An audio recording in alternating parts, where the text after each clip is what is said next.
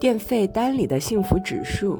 人民日报报道，从家庭用电量看消费升级好势头，生产生活新变化。电力是经济发展的晴雨表，也关乎民生民生温度。如今，我国电力装机容量和发电量稳居世界第一。二零二一年，城乡居民生活用电量一万一千七百四十三亿千瓦时。与二零一二年的六千二百一十九亿千瓦时相比，增长了百分之八十九。二零二二年前十一个月，城乡居民生活用电量一万二千一百零一亿千瓦时，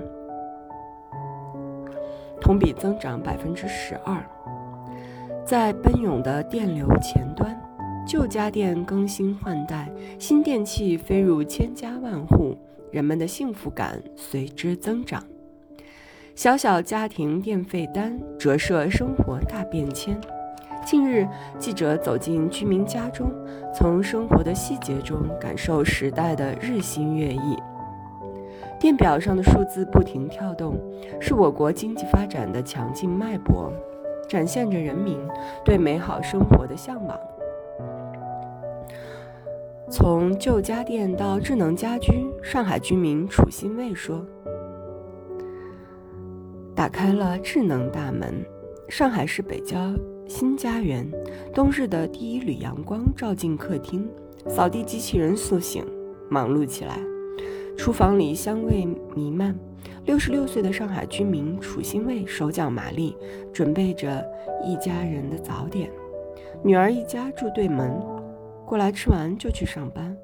老楚以前住在市中心，地段繁华，却是蜗居，人都住得紧巴巴，更别说多摆进几样大家电。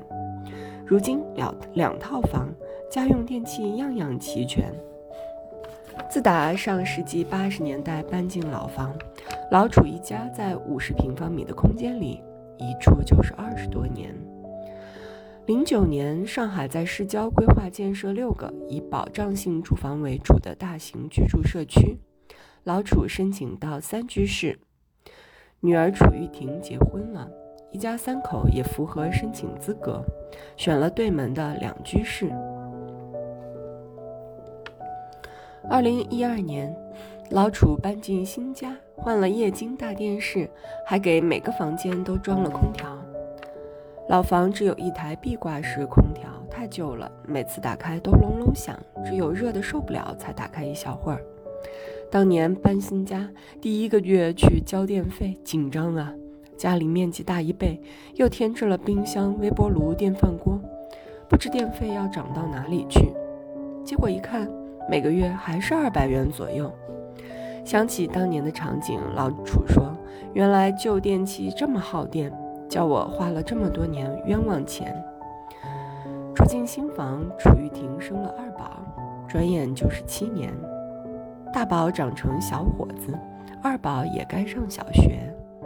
刚搬家时，簇新的电器镀上了岁月的痕迹，有的年老力衰。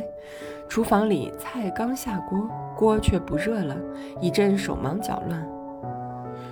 到了夏天，空调制冷差，解不了暑。其余的也有些力不从心。单门冰箱不够大，热水器烧水时间长，电视机画面不够高清。老楚仔细跑家电商场和线上渠道比对，加减乘除，单子拉了一长串。搬进新家也有七年时间，家电该更新换代了。有了上一次的经验，老楚下定决心，全换了，都要节能的。电器陆续更新，都是国产品牌，能效标志大部分是最省电的一级。电器都换完，一查表，一个月一百四十多元，电费还省了六十元，老楚很满意。不过最近两年，这位老上海家的电费支出开。始一点点增加，特别是今年夏天经历一场酷暑，前十个月平均下来每个月电费一百七十多元。电费为啥多了？这还得从这儿说起。老楚指了指家门口，对门的女儿家，平时吃饭都在老两口住，但电费单一拉，小家的电费居然和大家的差不多。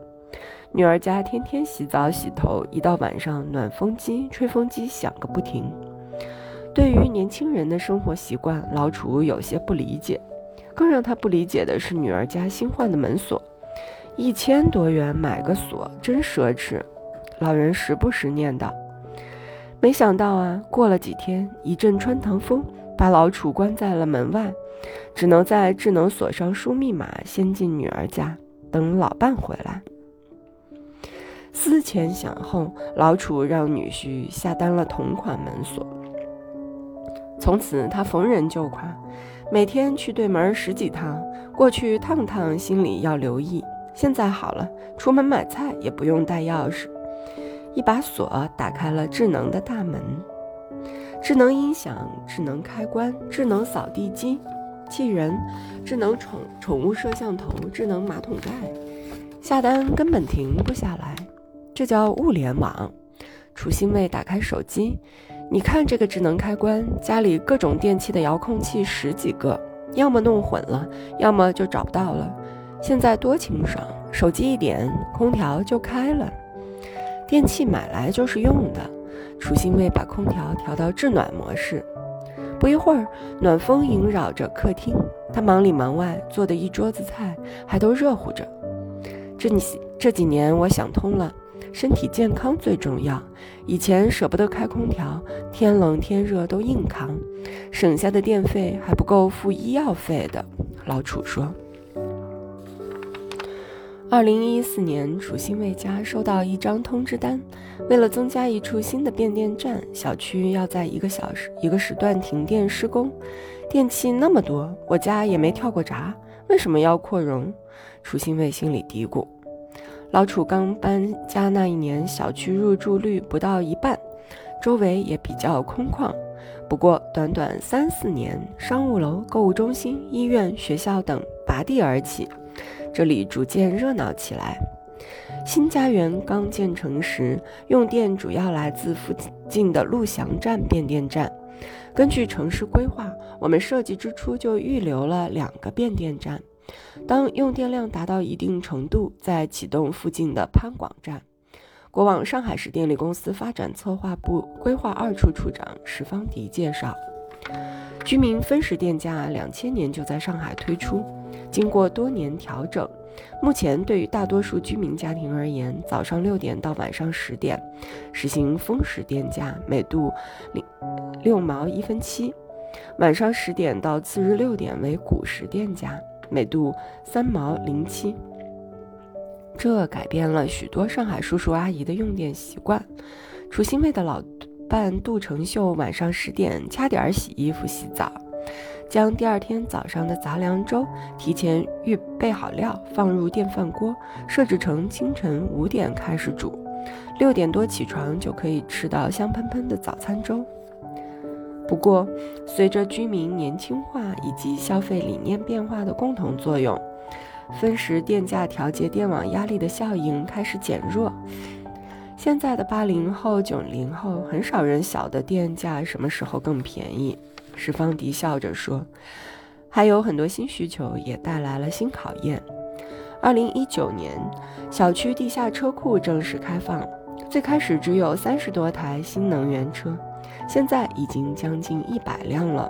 社区书记书记何云说，在车库里走上一圈，立的充电桩不少都是国产品牌。楚玉婷很是心动。”我们打听过了，新能源车电费一个月三四百元，比加油便宜多了，特别适合上下班通勤开。区域电网能否承接这些变量增量？二零二二年夏季用电高峰，小区所属的上海市北电网最高负荷创历史新高，陆翔站主变负载率达百分之八十六，潘广站达百分之九十二。眼下更高能级的岳辉站、天人站、彭家站正在建设中。告别老楚，走出新家园，正是华灯初上。上海的夜，车水马龙，处流光溢彩。